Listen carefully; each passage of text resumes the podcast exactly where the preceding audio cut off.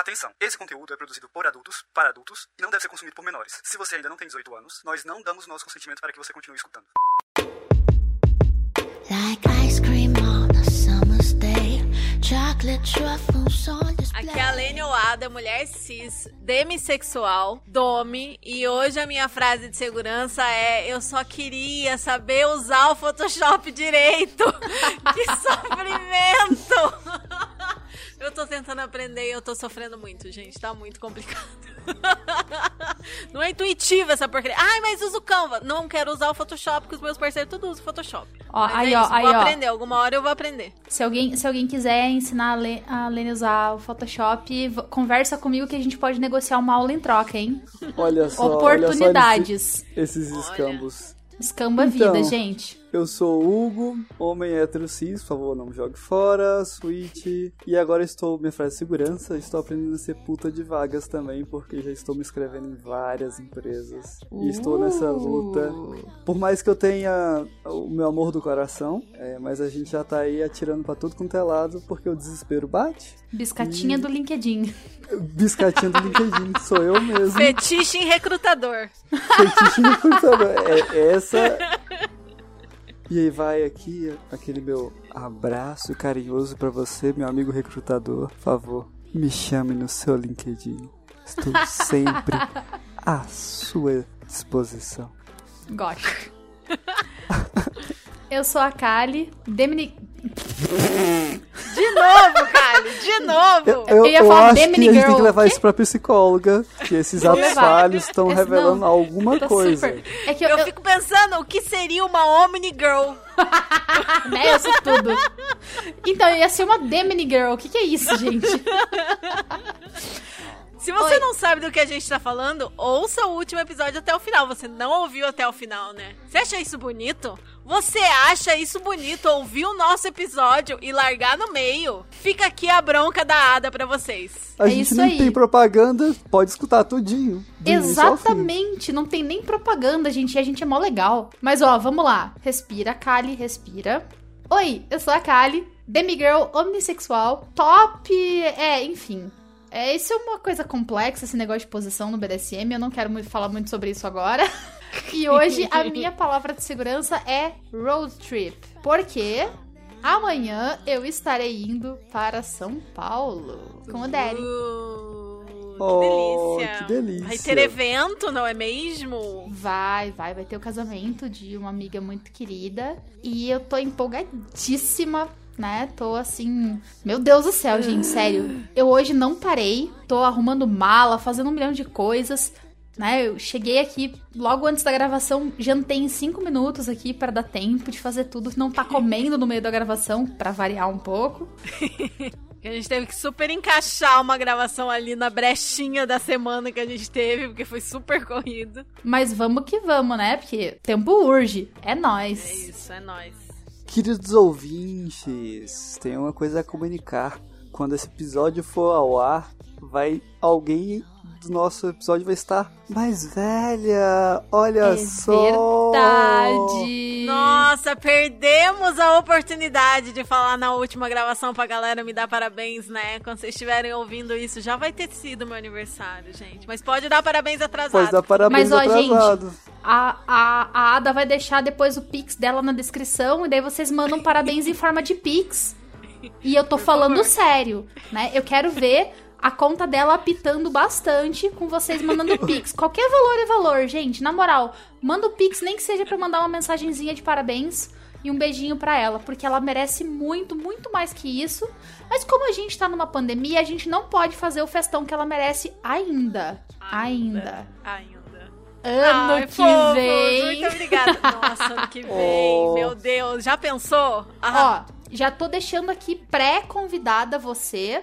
Minha casa é sua casa pra gente fazer essa festa se você quiser, tá? Espaço não falta. vamos. Hum. Olha só, olha só, olha só. Logo, logo vou conhecer esse, essa a mansão Cali. Venha conhecer o meu palácio.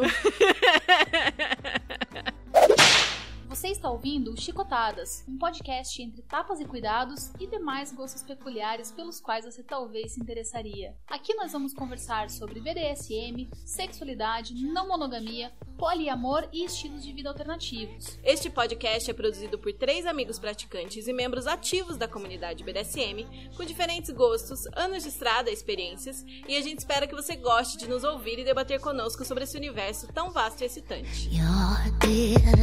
Ai, gente, bem-vindos a mais um episódio entre tapas e cuidados do Chicotadas, em que a gente lê os feedbacks e responde as dúvidas de vocês. É, a gente viu que tava bem atrasado nas nossas mensagens, então resolvemos gravar mais um episódio aí, meio que seguido, né, Pra poder ler essas mensagens atrasadas, porque a gente parou lá em abril, né?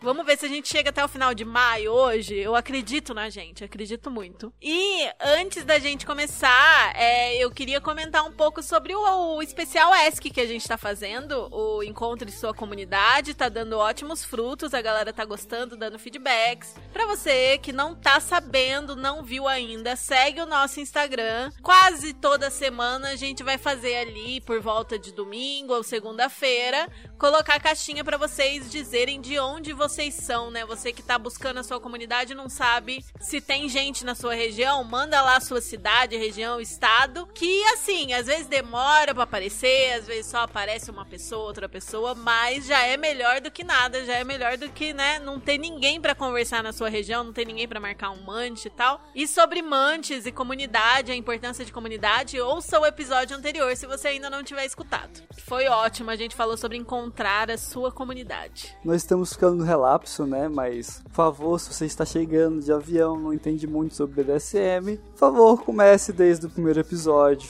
Nós estamos esquecendo de falar isso, 1, mas o 2 e o 3, né? Que pelo já, menos. já dá uma ajudinha. Ouve o 4 se você quiser saber mais sobre a gente. Vai ouvindo na ordem, porque, gente, é coisa pra caramba, hein?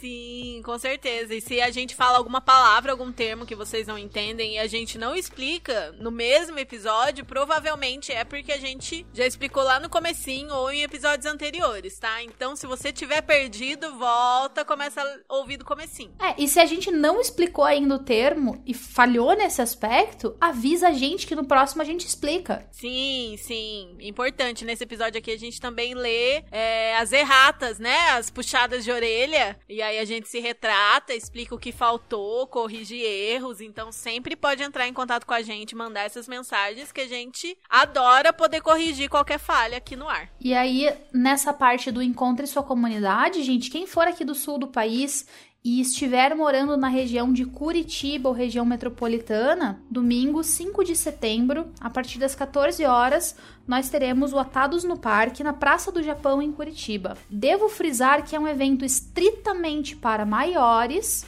Eu quero ver todo mundo de máscara e eu não quero ver ninguém alcoolizado, ninguém sob efeito de drogas, PFF2 né? de. Sim, PF, PFF2 de preferência, gente. Porque assim, vai ser ao ar livre, a gente sabe que é mais tranquilo, né? E a gente vai tentar Menos dar um perigoso. isolamento ali menos perigoso. Mas se você tá com PFF2 certinho, já tá aí com pelo menos a sua primeira dose da vacina, vai dar pra gente dar uma amarradinha de repente, poder dar uma brincadinha de máscara, que aí, né, por ser ao ar livre e ser uma máscara mais potente, a diminui gente esses já fica riscos, mais né? tranquilo, né? É uma coisa que tranquiliza o coraçãozinho da gente. Levem cada um seu álcool gel, ou seu álcool spray, o álcool 70. Eu quero ver todo mundo bem seguro. É um piquenique? É. Cada um leva sua comidinha, sua bebidinha. Lembra, gente, nada alcoólico, porque é um evento pra praticar Shibari Rope Bondage. Então, assim, quem quiser conhecer a comunidade do Shibari e Rope Bondage Curitibana, pelo menos a galera que vai se dispor a ir, né, dessa vez, no mínimo eu, Kali, cola lá, mas assim, vamos fazer isso de forma responsável, tá, gente? Máscara, de preferência PFF2, álcool gel, distanciamento e todo mundo de preferência com a primeira dose da vacina, gente. Se você Sim. não se vacinou, continua dentro da sua casa que é mais seguro pra você, tá? A gente Com quer ver certeza. vocês sem máscara em breve, quando essa bagunça toda de pandemia acabar. E aquele recadinho clássico pra esse tipo de eventos, é sempre antes de sair de casa, dá aquele olhada no Instagram, ver se não tem avisozinho, se chover é cancelado. Ah, é, né, gente? Se chover no sábado ou chover muito forte na sexta, não vai ter, tá? Pelo amor de Deus. Porque aquela praça é úmida para um senhor caralho. Sim, sim. Acompanhe lá pra você não sair de casa em vão. É, eu vou estar postando no meu Instagram durante a semana que antecede o evento. Esses dias eu postei com aquele avisinho, aquele sininho, não sei o quê. Vamos lá, galera. Eu confio em vocês. confiamos, confiamos. Vai dar tudo certo, aí rolando tudo bem, a Paty continua marcando, né? Com toda certeza, com o maior prazer, gente. Eu tô ansiosíssima para esse dia. Oi, gente, fica aqui um aviso de gatilho para essa primeira mensagem que a gente lê nesse episódio. Foi de um seguidor com sugestões de temas para episódios e algumas das sugestões dele falam de práticas é de play, né? Aquelas práticas mais arriscadas, mais extremas, que podem ser gatilho para algumas pessoas. É um trecho de mais ou menos 10 minutos, eu vou colocar na descrição do episódio quando ele acaba. E as práticas citadas e comentadas são: objetificação extrema, como bimbofication e dollification, branding, que são práticas que envolvem marcas permanentes de propriedade, blood play, que são práticas que envolvem sangue, e sketch, que envolve fezes e escatologia em geral. Tem um aviso sonoro no fim desse trecho para avisar que ele acabou. Vamos começar então por uma mensagem de abril de uma pessoa que o nick dela é áspero. Oi galera, tudo bem? Tô morando fora do Brasil há um ano e meio e tô gostando muito de acompanhar o podcast de vocês. A cena BR não tem igual e ouvindo vocês tenho a sensação de estar trocando ideia numa das mesas do Dominatrix. Acho que vocês estão discutindo os temas fundamentais do BDSM de um jeito bem legal e gostaria de saber se vocês pretendem fazer alguns episódios sobre temas mais complexos. Alguns que eu gostaria muito de ouvir vocês discutindo são Edplay, SSC versus Hack, Branding, Liturgia, Bloodplay, Sketch e eventos e espaços BDSM do Brasil, atados e por aí vai. Ah, sobre o último episódio, quando vocês estavam discutindo o BDSM teste, então era o episódio 12, e vocês se perguntaram sobre uma questão em que falava sobre eu iria bem longe para fazer que minha aparência se encaixasse aos desejos do meu parceiro, acho que um exemplo legal de fetiche que envolve isso é bimbofication. A Engel aprova. Sim, a gente tem vários amigos que curtem.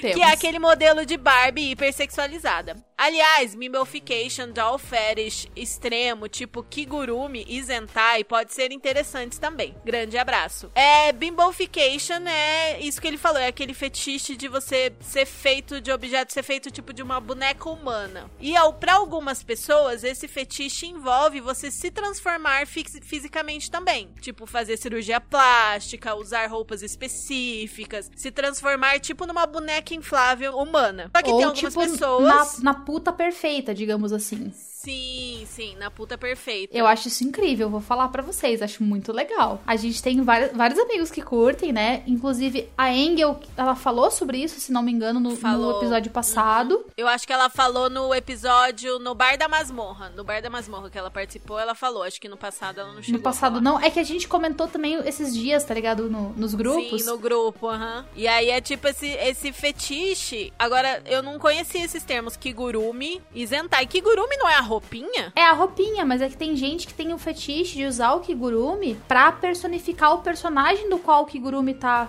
vestido. Do tipo assim, que nem o meu Kigurumi é do Stitch, eu posso usar o Kigurumi pra eu ser o Stitch. É como se fosse um roleplay, mas- assim. Mas ele tava falando no contexto de doll fetish. Será? Sim. A bonequinha, tipo assim, eu sou uma boneca de Stitch. Um bichinho de pelúcia do Stitch. Tipo Buzz Lightyear. É, um Buzz Lightyear, um, uma- um objeto, um brinquedo, uma pelúcia. Ah, e eu joguei Doll Fetish Kigurumi na busca de imagens do Google. Hum. E tem tipo uns cabeção de boneca, gente. Tipo boneca japonesa.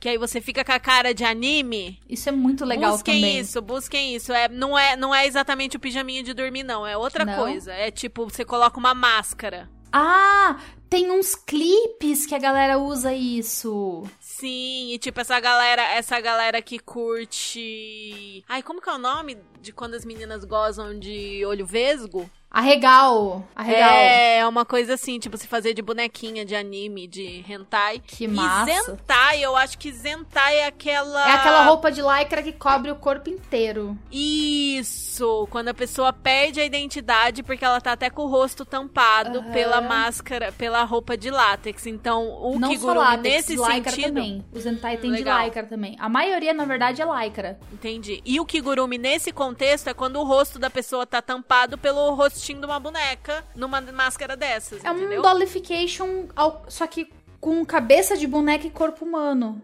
Uhum. dollification ser feita de boneca. Muito Que interessante. legal! Muito legal. Nossa, eu queria muito ver uma cena disso. Nossa, sim. Nossa, o meu imagina, lado voyeur tá loucura. Tanto aqui do tipo, eu quero ver Que isso, que loucura. coisa legal. Eu tenho medo de ficar estranho, mas ok. Mas, Mas, é, mas eu acho que é exatamente essa a ideia. Uma é que coisa eu gosto meio. de hentai. É.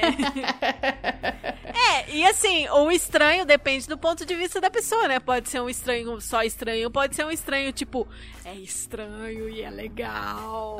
Eu Aham. quero. muito doido, muito legal. E eu acho que pode ter a ver sim, só que não era uma das opções do BDSM teste, né? Então por isso que a gente associou a ideia de master slave, né? A gente falou das nossas questões com o termo slave, termo escravo nesse episódio, mas eu acho que seria nessa situação, mas com certeza é um fetiche que se encaixa porque tem gente que faz parte do fetiche virar realmente essa boneca e tem gente que não, é mais no, no campo das tipo a Engel mesmo, é mais nos campo, no campo da ideia de ser uma puta perfeita, não necessariamente botar silicone, botar boca, se transformar numa Barbie. Ô, mas real, assim, eu vou falar uma parada pra vocês, assim, que isso agora é uma. A Kali abrindo seu coraçãozinho, assim. Eu tenho uma, uma certa pira, assim, de tipo. De ser a pessoa perfeita, tá ligado? Eu tenho essa pira, só que o problema é, eu sou uma pessoa poli. Eu me relaciono com muitas pessoas, então eu teria que ser perfeita pra muitas pessoas ao mesmo tempo. Aí é exaustivo. É difícil, Exaustivo cara. mentalmente. Não, e não tem, tem um limite do que dá pra fazer, né? Tipo, então eu, nessa pira, eu tô, na verdade, me tornando perfeita pra mim mesma. Eu tô atingindo um- uma estética que tem um pouco dessa pira da, da dollification, da bimbofication, mas atingindo uma estética de, tipo, objeto perfeito. Só que é a minha estética. É, só que Isso faz que eu ia sentido? falar, você é uma pessoa muito específica com a você quer atingir uma certa estética, mas é uma estética pra você, não é um padrão de alguém. Eu acho que o bimbelfication é muito isso. É o padrão assim, padrão de objeto sexual. Um fetiche tipo masturbação, tá ligado? Tipo, é o meu padrão pra mim, então eu vou olhar pra aquilo e ficar caralho, que gostosa. Autoestima que chama. né? Será. Is this autoestima? Vamos ler os outros outros temas que ele falou. Olha, você falou de várias ed plays, né? Ed, ed E-D-G-E. Play é aquelas práticas que são mais arriscadas, que não tem como ser totalmente seguras, que envolvem várias coisas e você citou várias aqui. Branding, blood play e scat. São três exemplos de ed play. Eu acho que rola muito da gente falar sobre essas coisas no futuro, mas vai ter que ser aquele tipo de episódio de troca de experiência, de contar história, sem ensinar a praticar. Porque, cara, blood play e branding, você tem que aprender em loco, ao vivo, com alguém que sabe o que tá fazendo pra te ensinar. Não tem a 100% menor condição da gente ensinar por podcast.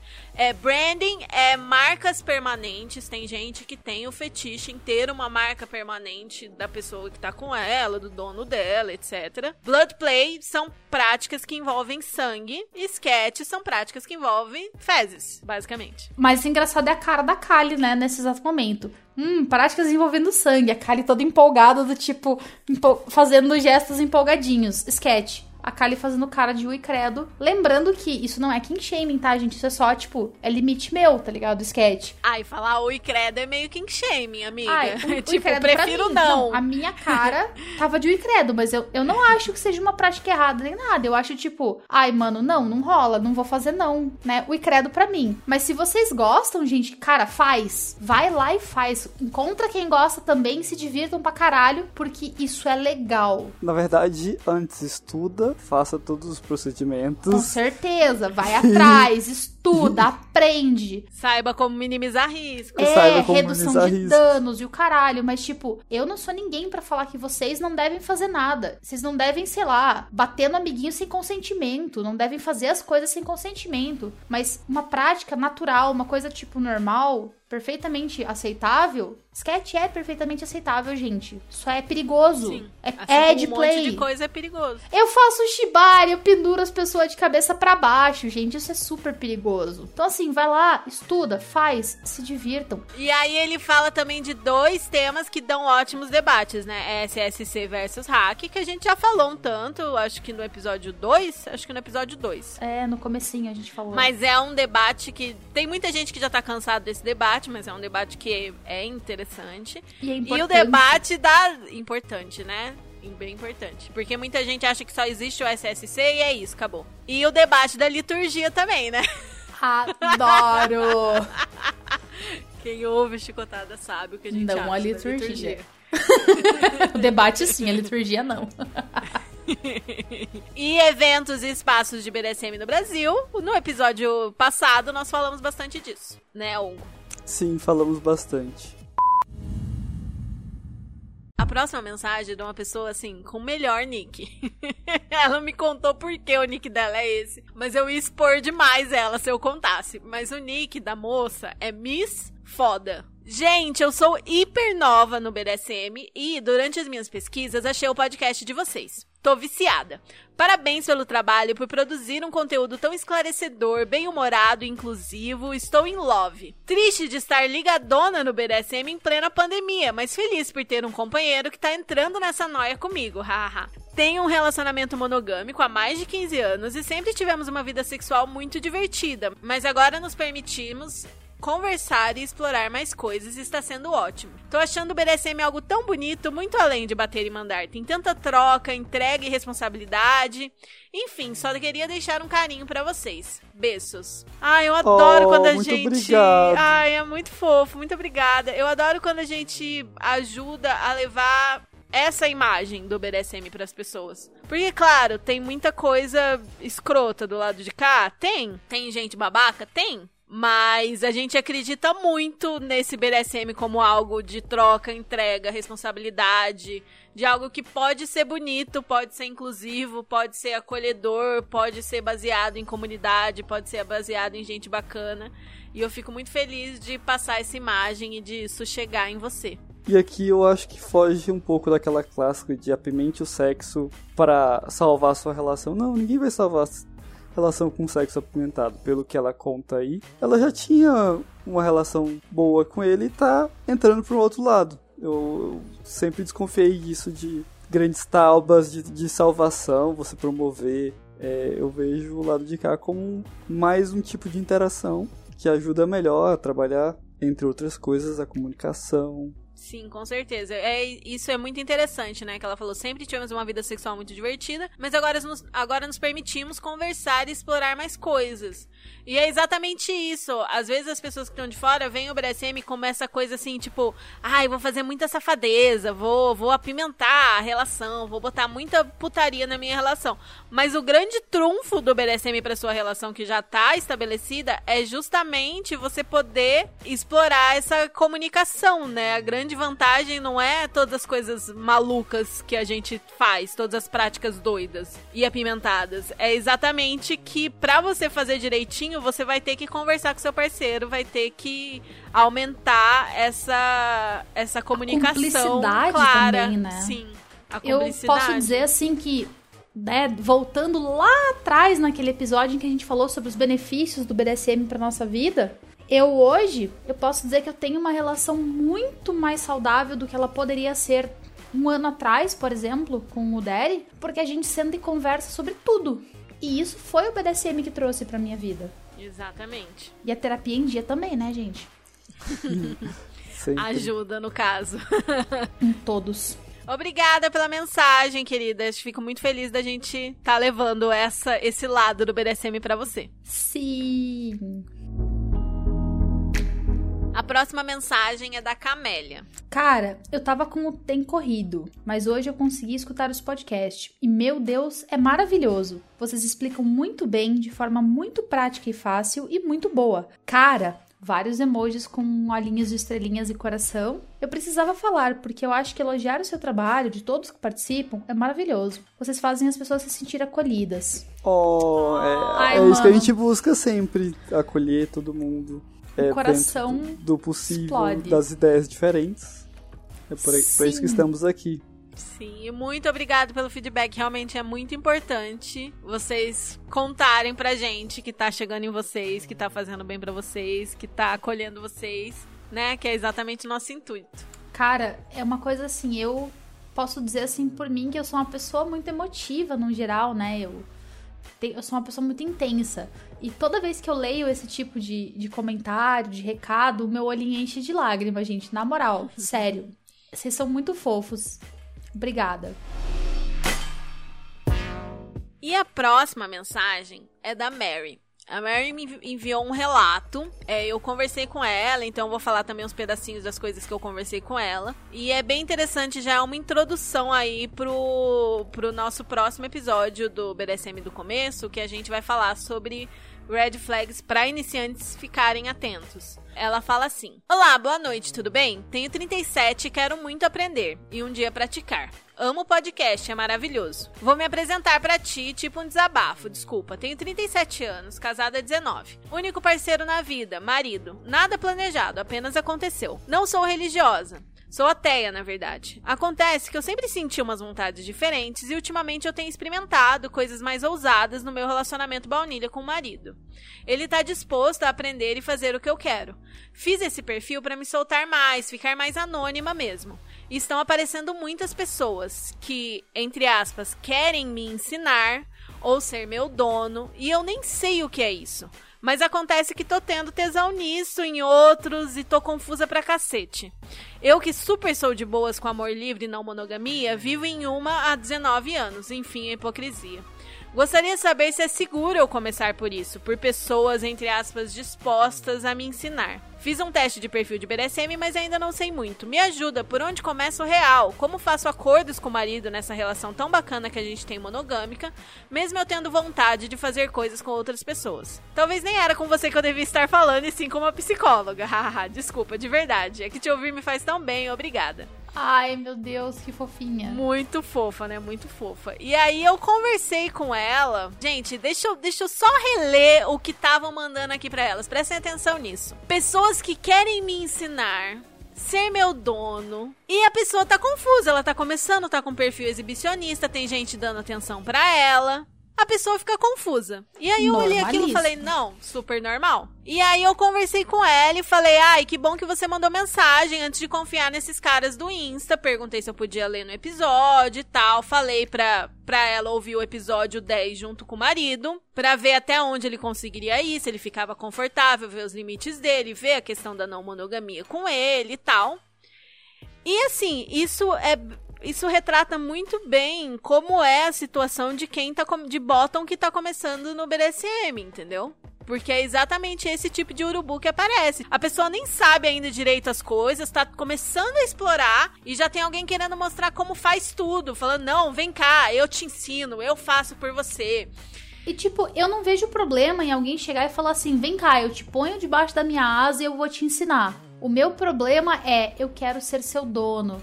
Porque normalmente essas pessoas que querem ensinar e pôr debaixo da asa não querem pôr debaixo da asa pra ensinar.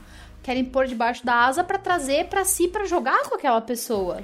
Sim. É o que mais sim. acontece. Eu tenho um pavor disso. Ui. E aí eu falei pra ela que muitos desses caras nem são nem devem ser praticantes, são mais punheteiros do que qualquer outra coisa. Que a pessoa que desrespeita a relação dela não é confiável. Que se a pessoa realmente é bacana e quer ensinar, sabe o que, que ela faz? Ela fala: Ah, você é casada, tá começando a explorar com seu marido? Vem aqui, eu, eu- a gente pode marcar num lugar X do assado. Vem você e o seu marido e eu ensino ele a praticar com você. Exatamente. Ou a gente joga e o seu marido fica observando pra depois fazer parecido. Ou eu converso com o seu marido, posso ser mentor dele. Mas não é isso que esses caras querem, né? A gente sabe muito bem o que eles querem. e aí eu falei. É a velha né? história, né, cara? Puta, você conhece um, você conhece dez. Sim, sim, eles são. É uma linha de produção. E aí eu, eu falei pra ela, ainda bem que você mandou mensagem. Aí dei algumas dicas pra ela começar a identificar que esses caras, se eles realmente têm interesse, eles vão conversar com ela como ser humano, sem querer ser dono dela, sem querer ensinar tudo pra ela de primeira. Que se eles quiserem ensinar, eles ensinam o marido. E aí perguntei da relação, no fim das contas. Assim, e cara, muito obrigada pela mensagem, sabe? Eu fiquei muito feliz, tanto por ela se abrir comigo, como por a gente estar tá ajudando ela, né? Aí eu falei todas essas coisas, falei que nenhum top sério faria as coisas naquela velocidade e tal, pra ela ficar atenta e pra ela ver mesmo os acordos do casamento dela. E aí ela falou: vocês têm me ajudado de um jeito que eu tenho até vontade de chorar. Imaginei mesmo. Que maravilhoso. Tem uns 15 querendo meu WhatsApp e me enchendo o saco. Vou bloquear tudo. Já aconteceu de querer ver fotos, sendo que eu não tô confortável com isso ainda. Querer meu número pessoal, querer me ensinar. Eu fiquei cabreira. Exatamente pelo podcast de vocês que informa tanto. Preparou pra eu ver que não era uma coisa consensual, que eram apenas punheteiros ridículos. Muito obrigada. Aí eu falei: ai, que bom que ajudamos. Fico muito feliz de não ter caído nessa conversa. Não tô com a mensagem aqui, mas eu lembro dela ter me falado que ela tinha conversado melhor com o marido e que tava explorando com o marido mesmo, que tava dando super certo, que eles estavam escutando junto, estavam praticando junto. Então é assim, sabe, gente? Que gostoso. Tipo, às vezes você fica tentado. Muito bom, né? Nossa. Sim, muito bom. Você chegou a dar aquela dica pra ela de caso ela queira alguma coisa diferente, ela pode contratar uma Prodome que vai levar isso muito mais profissional Nossa, e pode é inclusive verdade, né? saber ajudar o marido, que às vezes a Prodome, lógico, tudo isso combinado, a Prodome pode produzir alguma coisa no sentido de amarrar ela, prender ela e o marido faz alguma coisa e jogar os três Jogar ali os bem três, né? combinado. Nossa! Hum, Caralho. Hugo! Genial! Eu falei. Ou, e é real, cara. Pensando assim, eu já fui, né, proposta pra ser contratada como prodome pra pessoas iniciantes e tudo mais, mas eu nunca pensei em atuar dessa forma. Caralho, como é que eu nunca pensei nisso antes?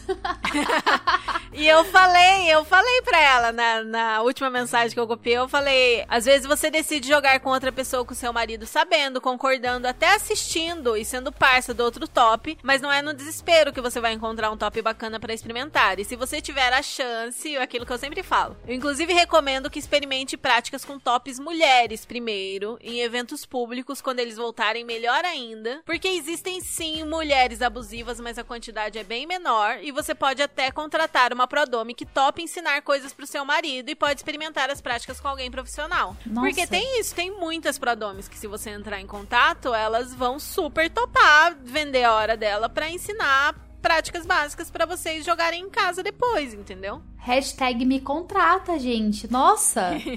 Ou, de verdade, eu, Kali, me sentiria muito mais confortável até desenvolta, enfim. Nossa, eu ia achar mais gostoso até, tipo, participar de um momento desses do que simplesmente alguém me contratar pra fazer as práticas e pronto, e uma sessão paga e acabou. Que momento gostoso, acho que é guardar isso no coração pro resto da vida, sabe? Poder participar de um momento de pessoas assim, fofo, tá ligado? Tipo, que Sim. lindo, gente. Aquele Nossa. negócio, você, sei lá, amarra a pessoa. É, agora eu vou sair. Você só confere se a, a mão dela tá ok. Eu vou sentar aqui e tomar meu drink, minutos. tá ligado? E fazer um vocês- drink não alcoólico bonitinho, que com cara de drink alcoólico, e sentar ali no cantinho e ficar, tipo, só observando vocês brincar, dando meu espetáculo ali, do tipo, ó, pega mais pra cá, mais assim, mais assado. Nossa, isso ia ser muito legal. Aí, ó, vou lançar valores promocionais assim, pra esse tipo de atividade. Vocês vão ver se eu não é vou bom fazer incluir isso, na hein? tabela, é bom incluir na tabela. Ai, gente, assim, eu não tenho jeito pra ensinar. Tipo, a Kali realmente, inclusive a Kali me ensinou algumas coisas, então contratem ela. Mas, cara, é muito legal, é muito legal. Tipo, te- eu tô com alguns amigos que são meio iniciantes, que eu mal vejo a hora da gente poder marcar, tipo, um dia pra estudar todo mundo junto, cada um ensina uma coisinha, aí a gente aprende todo mundo junto. Ai, vai ser muito gostoso. Mal vejo Vem a hora. fazer um mante vocês aqui em casa, seus lindos. Vamos, co- vamos Vou te mundo. convidar ao vivo, que desse não pode se esquivar. Como se ela se esquivasse, né? Mas é que eu sou dramática, me deixa ser dramática. então, gente, eu vou ler aqui a mensagem da Subnawa. Boa noite, podcasters favoritos. Como vocês estão? Vim trazer um relato legal pra vocês. Gostamos de relatos legais. Acompanho o podcast há um tempinho e simplesmente amei a paixão com que vocês compartilham as maravilhosas experiências com anal. Ai, gente, a gente ama cu, velho. Na moral, a gente ama cu. Sim. Meu episódio favorito, inclusive. Mas, por muito tempo, isso foi limite rígido pra mim. Sempre tive travas com meu cu. Nunca tive muito tesão com a ideia. Tive hemorroidas como a Luísa e sempre tive muita dificuldade para gozar no sexo. A partir da ideia do episódio, decidi tentar e comecei a negociar com o play partner, além de treinar sozinha também. Resultado, eu, morrendo de tesão e de primeira, tive o orgasmo mais fácil da vida. Ha ha ha ha. Carinha de palhaço. Eu amo essa carinha. zero dor, zero incômodo e muita vontade de dar. Será uma nova tara? Pois digo que sim. Obrigada pelo episódio. Agora me sinto uma integrante do clubinho de cozeiros desse Brasil. Gente, sério, cu é vida, cu é amor, cu é uma delícia. Eu super recomendo. Quem não sabe do que a gente tá falando nesse exato momento, volta lá, se não me falha a minha memória. O episódio é o 7, né? Sobre cu é maravilhoso. E muito bem-vinda ao Clube de Cozeiras. Tem espaço para muitos outros cozeiros aqui, viu? Vem pra cá você também. É, agora essa mensagem tá tá, tá nos nossos arquivos aqui no dia 22 de, de abril e eu fico me perguntando como é que tá a Subnal, se ela já é um membro do clube do cu Platinum, Golden. é, né? Hoje é 19 de agosto, gente. Já são quase quatro meses dessa mensagem. É de se, de se perguntar mesmo, né? E aí, gatinha? Como você está com relação ao cu? Qual o seu status de membro do clube? Do, Ai, cara, nossa, Quantos sério. brinquedos ela já tem, será? Eu, eu, posso dizer que eu sou membro black desse, desse rolê, hein? Olha, velho, vou falar para vocês, hein? Cu é vida. Meu Deus. Cu é muito bom, né? Cu é sucesso. A próxima mensagem é de Kira. Kira disse: Alene, a primeira palavra que me veio à cabeça quando eu terminei todos os episódios do Chicotadas foi inteligível. Tudo facinho de entender. Adorei o formato, a interação, a atenção aos detalhes e preocupação com os ouvintes. Aprendo com vocês todo dia. Alene, Hugo, Kali, todos os envolvidos no Chicotadas, inclusive os convidados maravilhosos que participam, obrigada por fazerem a nossa vida de iniciante no BDSM mais fácil. Vocês são uma referência mais que positiva para o meio. Sigo e indico para sempre. Oh. Mano, eu vou falar uma real. Eu já tinha vido. Vido não. Eu já tinha lido essa mensagem na época, né? Quando a gente separou ela para ler no, nos episódios. Mas cada vez que eu leio, o olhinho enche de lágrima de novo, cara. Sério, eu sou muito emo e eu só tenho a agradecer. Obrigada por ouvir, obrigada por indicar. E eu fico muito, muito, muito, muito, muito feliz de estar fazendo parte desse aprendizado e poder fazer parte da vida de vocês de alguma forma. Real, sério. Acho que vocês vão cansar de me ouvir dizer isso, mas é, é isso, saca? Como diriam os jovens de hoje, é sobre isso. Oh. Cara, é inteligível, é um puta elogio do caralho, né? Tipo, vocês não estão falando difíceis necessariamente, tá acessível, eu tô conseguindo entender. É exatamente isso, chegar nas pessoas que precisa chegar. Não dá essa impressão que o que o BDSM é algo ininteligível, algo complexo demais, algo que não é para todo mundo. Não, BDSM pode ser para todo mundo sim. E se tiver difícil de entender, mesmo a gente se esforçando, vocês avisam que a gente vai se esforçar o dobro. Não tem problema não, porque essa é a vibe. Como eu disse anteriormente, é sobre isso. A gente realmente quer ser um podcast acessível, inteligível, que seja fácil a digestão pra galera e que vocês se divirtam aprendendo com a gente. Esse é o ponto. Sim. Simples sem ser simplório, né? E Exato. aqui, e aqui a gente, a ideia é focar mais no básico, no comum, podendo, claro, quando tivermos bagagem para isso, chegar nas coisas mais diferentes também. Mas o foco é, é sempre o principal, é no, no dia a dia, no feijão com arroz. Feijão com arroz, né, cara? Porque a gente tem muito essa glamorização do BDSM, né? Sim.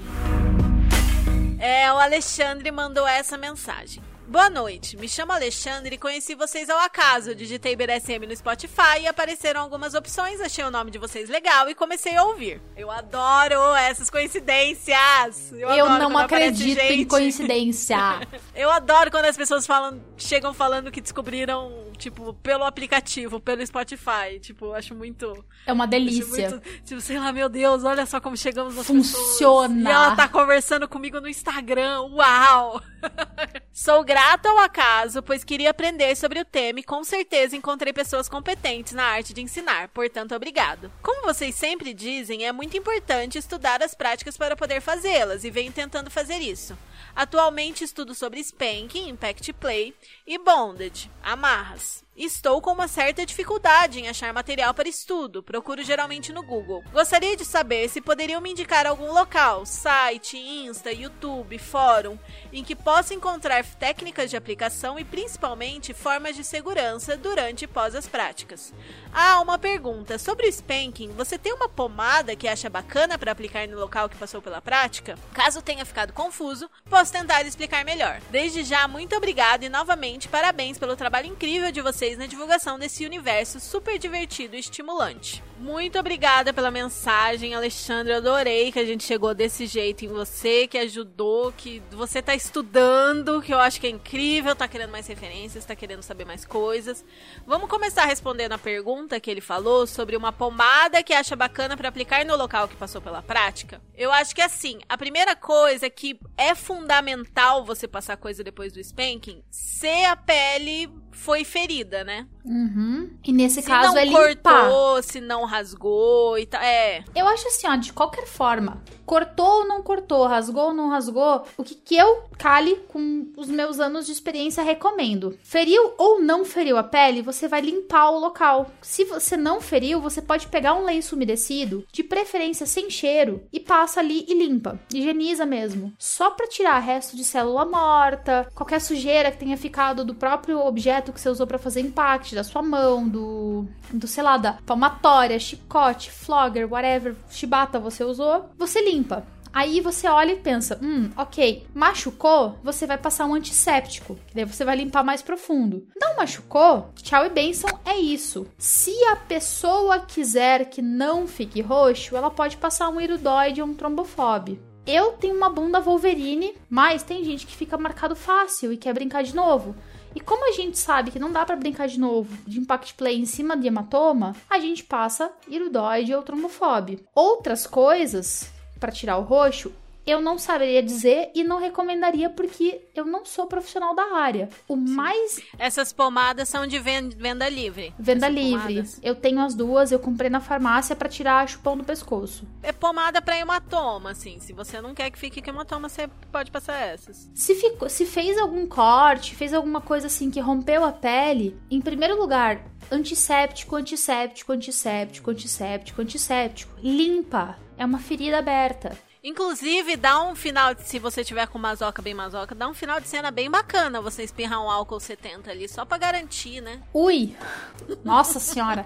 Tem que gostar de dor ardida pra caralho, hein? Vou falar.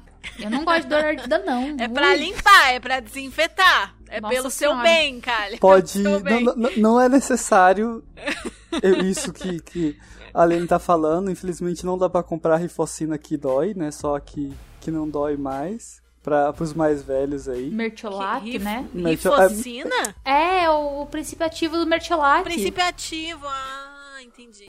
Mertiolate não abre mais. Não Ui, arde mais. Não arde mais, É, graças não a arde Deus. mais. O que daria pra indicar aqui como antes do impacto, logo depois, antes do hematoma se formar, você pode tentar resfriar a pele com gelo Uhum. para para a questão da circulação. Depois que o hematoma se formou, você pode aquecer e massagear a região para que aquilo circule mais. Ah, e tem também as tinturas de arnica, né? Que ajuda nesse aspecto. A arnica ajuda É, coisas muito. mais naturais, né? E se tiver irritado também camomila, compressa de camomila, compressa de gelo, como o Hugo falou. Mas assim, fundamental e essencial não é. Não. O que é fundamental e essencial é a higiene do local, tendo rompido ou não. Você vai lava com água e sabão, pros dois casos tá 100% suci. Não precisa passar, não precisa passar mais nada. Mas se você quiser, pode. Se você tá rolando um incômodo, aí, aí são essas opções que a gente falou. E aí ele falou de indicações pra aprender a fazer melhor o spanking e o bondage. Aí eu questionei mais, ele falou que era mesmo amarração com corda que ele tava querendo fazer e que ele tava querendo aprender melhor sobre spanking. Aí eu dei algumas dicas, algumas referências assim, olha, referência em português para shibari tem bastante coisa, você pode olhar os próprios Instagrams da Sansa, da Akira, o YouTube da da Letícia, né, da Leviriette. E também no YouTube tem muito conteúdo sobre isso. Tem conteúdo naquela XR University, XR University, que a gente fala aqui, que tem conteúdo gratuito e que é um conteúdo mais explícito. E no YouTube tem bastante conteúdo em inglês. Para quem entende e fala inglês, é, dá para procurar lá tutorial Spanking, tutorial Impact Play, que você acha bastante coisa, tutorial Shibari também. E aí eu, eu mandei alguns, alguns vídeos, alguns conteúdos conteúdos assim para ele desses mais básicos e dei aquela dica de sempre, não veja só um criador de conteúdo, veja vários, veja qual que você se adapta mais, qual que você gosta mais, teste várias coisas, comece pelo nível básico, comece pelos nós, comece pelas mãos e depois você vai ampliando explorando, mas tem bastante coisa que você consegue aprender de forma segura por esses vídeos tutoriais na internet. E comece com você mesmo, normalmente Isso. a perna na coxa, na sua bunda, assim. Por mais que não seja tão divertido, e pra ter na mira, a almofada pode ser sua melhor amiga. Fora a almofada, manja aqueles cobertores de microfibra, que tem aquelas mantinhas que compra até no mercado, que é tipo R$29,90 uma de solteiro. Aquele que quando Hum, você passa a sei. mão, ele dobra. Ele fica, Exato. fica marcado onde passou a mão. É, a man- essa mantinha eu acho ela muito legal, porque assim, pra você treinar mira, ela é muito boa. Você pode passar a mão nela inteira toda pra um lado, aí você marca pequenos alvos passando a mão pro outro lado e usa o instrumento que você quer melhorar a mira pra atingir aquele alvo. Você vai ver certinho as marcas que vão ficar e vai tipo assim, um alvo, dois alvos, três alvos, quatro alvos, cinco alvos. Aí você vai lá, porrada em um, porrada em outro, porrada em outro, porrada em outro. Avalia como é que tá tua mira. Refaz. Tipo, é muito facinho, porque você passa a mão pra um lado, passa a mão pro outro. E no inverno você usa de coberta. Olha só. Arrasou. Aí aí eu, eu recomendei vários vídeos assim no YouTube. Se alguém que tá escutando quiser esses links, fala comigo lá pelo Instagram do Chicotadas que eu posso passar. Só jogar mesmo na busca do YouTube que tem bastante coisa, assim, tem vários criadores bacanas, daqueles criadores mesmo que a gente citou no episódio 16, quando a gente fala de estudo. Eu citei vários gringos que são youtubers, a maioria tem tutoriaizinhos assim, sabe? Então, dá pra aprender bastante coisa básica, iniciante, pelo YouTube. Lembrando que sempre que você for avançar, explorar mais, fazer práticas mais arriscadas, você procure mesmo alguém pra te ensinar presencialmente, né? Então, vamos lá. Mari. Oi, amores. Espero que estejam todos bem. Primeiro, queria elogiar o trabalho de vocês, que é maravilhoso. Tô estudando BDSM tem uns seis meses e parece que só depois que comecei a ouvir o podcast que os estudos começaram a fluir mesmo. Tanto pela qualidade do conteúdo em português, quanto pelas inúmeras referências boas que vocês passam. Eu tava ouvindo o último episódio hoje e vi que foi comentado que existem áudios e instruções de masturbação. Onde eu posso achar? Tenho um amigo com quem eu converso, meio que joga online, que curte Joy, e eu não faço ideia de onde aprender essas instruções pra jogar com ele, kkk. Vocês podem me passar, por favor? Então, deixa eu contar pra você. O que é Joy? O que é Joy? Jerk off instructions. Masturbação guiada, basicamente. Aonde você guia a pessoa a se masturbar na velocidade, frequência, força, intensidade que você determina. Os meus tempos de cam girl, que faz bastante tempo que eu não logo, né, no, nos sites, isso acontecia muito, era uma coisa muito frequente. E eu não sabia do que, que se tratava quando eu comecei e eu fui nos sites pornô mesmo, no Xvideos, no YouPorn, no Xhamster, tipo, eu fui em um monte de lugares e procurei pelo termo mesmo, Joy, J-O-I. E sei também que é Come Eating Instructions, que é instruções pra você comer porra, basicamente. Que é quando você faz o, a masturbação guiada até a pessoa gozar e, aspas, força ela a comer a porra que ela mesma gozou. Que é um fetiche, né, de algumas pessoas e tal, o, o sei. Né? Tem o Joy, só o Joy, tem o Joy com Sei. É mó engraçado quando você tá no chat do, do site de, de camming que você,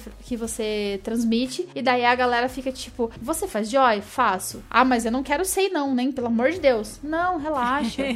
Vamos conversar direitinho o que, que você gosta e a gente faz. Tá bom, tá bom. Ou, ah, você faz Joy? Faço. Faz Sei? Faço. Nossa, que legal. E a pessoa já, tipo, se joga. Tem tudo isso. Uma coisa que eu achei interessante, assim, né? Inclusive, se você quiser vir conversar, chama no, no Insta que tamo aí, né? O Joy, ele varia muito de pessoa para pessoa, do, de como você vai fazer. Algumas pessoas precisam só do áudio, outras querem o vídeo também, outras querem que você se mostre, outras querem que você só fale, vai narrando. É muito importante você conhecer seu público-alvo, saber o que, que a pessoa espera. Isso é negociar. Se você sentar e conversar. Às vezes até bem rapidinho, assim, do tipo, ô, oh, mas me diz, o que, que você gosta? Você vai, você vai querer ver meu corpinho enquanto a gente faz isso? Você quer uma chamada de vídeo? Ou você quer que, de repente, um áudio gravado? Esse é o caminho, assim. para mim foi super enriquecedor ver esses vídeos, porque eles me deram uma ideia da, da variedade de, de, de possibilidades que tem dentro do, da masturbação guiada. E daí eu parei e fiquei pensando, nossa, eu ia odiar isso como bottom, porque a gente faz muito edging, a gente leva a pessoa muito perto, né, do orgasmo e traz de volta. É muito divertido, principalmente para quem tá ali mandando. Mas eu, como bottom, ia odiar. Meu Deus do céu, que coisa horrorosa. É limite, viu, Daddy?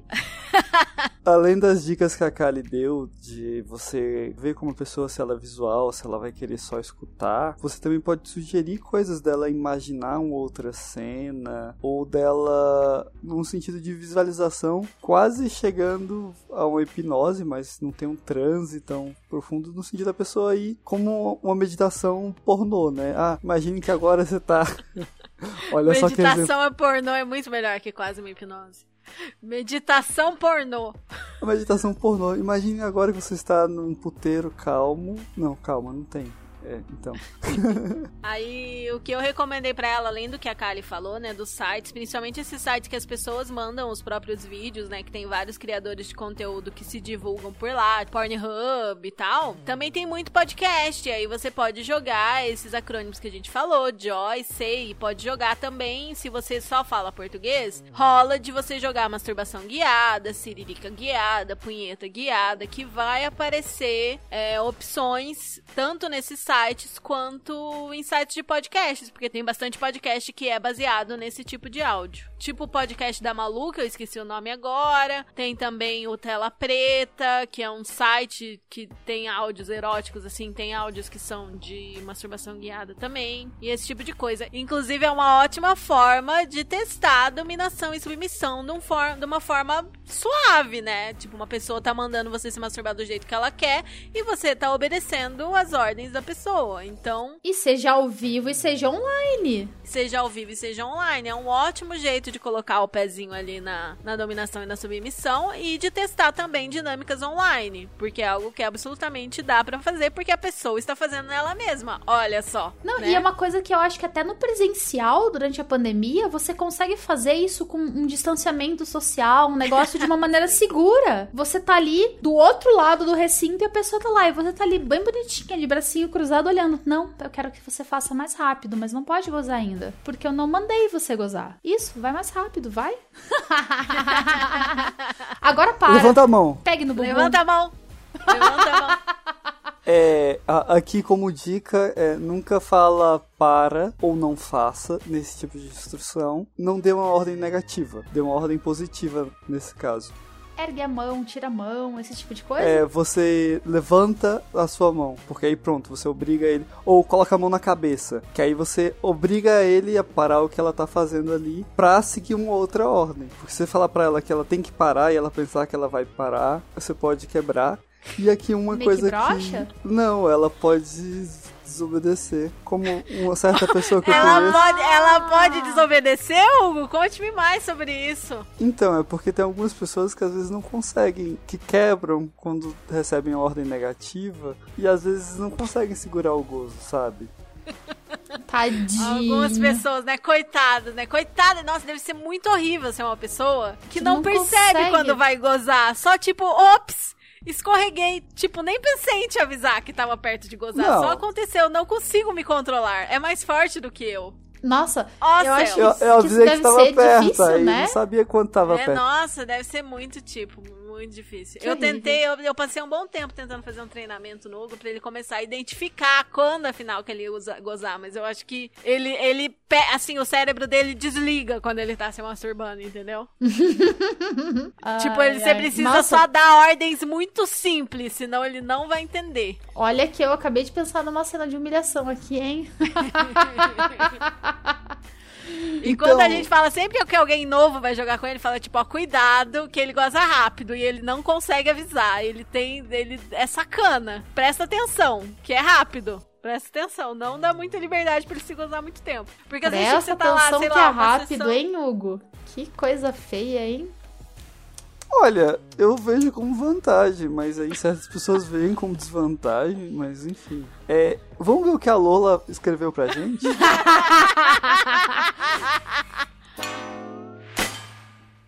Gente, acabei de ouvir o episódio 1 de vocês no Google Podcast e amei. Não sei se vocês são abertos ao feedback. Sim, muito. Cheguei agora no BDSM, tô ainda me encontrando, lendo coisas, ouvindo podcasts. O de vocês foi o mais gostoso de ouvir até agora. Didático, dinâmico e sinto que realmente me ajudou a entender melhor algumas coisas. Obrigada pelo trabalho de vocês em fazer um podcast. Ah, mano. Ah, obrigada. Ela fala, não sei se vocês estão abertos ao podcast. Eu falo, tipo, hum, lá vem, vai ter alguma crítica. Aí ela fala, o mais gostoso de ouvir, o mais didático, o mais dinâmico. Tipo, ah, obrigada, arrasamos. É tipo, cara, óbvio que nós somos muito abertos, inclusive a críticas, mas a elogios, gente. Ah, não faz isso, gente. Ah, stop it, you. Fofinha. Muito, Muito feliz de estar podendo fazer uma diferença positiva na sua vida, viu, gatinha? A próxima mensagem é da Érica. Eu até tava caçando essa mensagem hoje mais cedo pra tentar achar o que eu tinha respondido pra ela, pra ver se ela participou do ESC, vocês já vão entender por quê. Mas eu não, não, não consegui encontrar e não marquei o arroba dela. Mas enfim, a Érica disse: Gente, pelo amor de Deus, preciso deixar meu desabafo de emocionada aqui por ter encontrado um perfil desses. Tão rico, consciente, ético, lindo sobre BDSM. Oh. Eu podia ter entrado nesse mundo através de vias tão mais nebulosas, sabe? Fico radiante de ver que mal cheguei e já dei de cara com gente sensacional falando sobre o assunto de forma tão sensível e comprometida. Enfim, obrigada demais, o trabalho de vocês é foda. PS, já tô seguindo as mil e uma páginas que vocês recomendaram de conteúdo, mas se vocês tiverem grupos de WhatsApp, Telegrams, fóruns BR que seja mais de interação da galera, tô aceitando também, viu? Afinal, a novata aqui quer conteúdo, mas também quer amizade e flerte, né? Risos. Se for na minha cidade, então, Rio de Janeiro, eu choro. Beijo pra vocês e valeuzão. Então, muito né? Obrigada. Sim. Eu, eu preciso procurar mais um pouco, ver se eu acho essa mensagem. Se você tá ouvindo isso daqui, manda mais uma mensagem pra mim. Porque eu não lembro de ter visto uma Érica no, no ESC. Mas eu enfim. acho bem importante, né? Justamente nesse momento, essa é a hora da gente ajudar você a achar a sua galera, o seu flerte, né? Sim. A sua amizade, o escambau, tipo, Galera pra Sério? bater papo. trocar ideia e pelo menos se sentir parte, né, de pessoas no mesmo meio que você na sua cidade. A gente quer muito ajudar todo você e todo mundo a achar a sua galera. E foi muito fofa essa mensagem, gente. Foi, real. Muito obrigada. Oh, mas real, né, cara? A gente para pra olhar, assim, para pra pensar que eu, por exemplo, quando eu entrei no meio e tal, eu dei muita sorte, porque o que mais tinha eram vias nebulosas pra entrar. E eu Sim. caí de paraquedas numa galera muito massa. Até o Hugo mesmo foi sortudo nesse aspecto de ter conseguido entrar numa, numa galera massa e tudo mais, e tipo, conseguir participar de um grupo massa, de trocar ideias sobre o assunto que ele gostava e tudo mais, e tipo, não cair de cara em gente tosca, cagadora de regra e escambau. É muito massa isso, é um, é um privilégio. É um privilégio. Pa- Pais, mais ou menos, né? Ah, mais ou menos, mas pelos teus relatos, podia ter sido bem pior. É, é. Como diria, né, a nossa amiga Erika, bem mais nebuloso o rolê. Eu adorei essa frase, adorei essa expressão. Sim, sim. Ela resume bem, né? Com certeza. Que bom que a gente foi essas pessoas pra você. Vou ler aqui a mensagem da minha amiga querida Fofa Polar. Bom dia, passando aqui para dizer como iniciante no BDSM, que o episódio foi sensacional. Tantas dicas, tantas fontes de novo conhecimento. É tudo de um jeito que me parece que estamos sentados conversando com vocês. É muito mágico. Parabéns pelo trabalho e pelo compilado de tantas informações.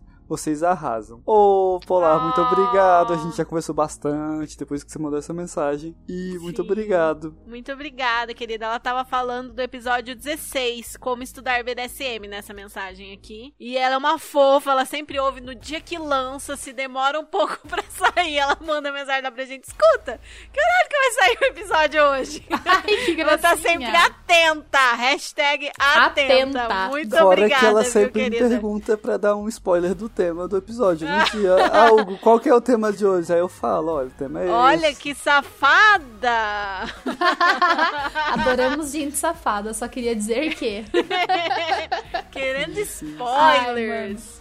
Não, mas é assim, é spoiler do bem, né, gente?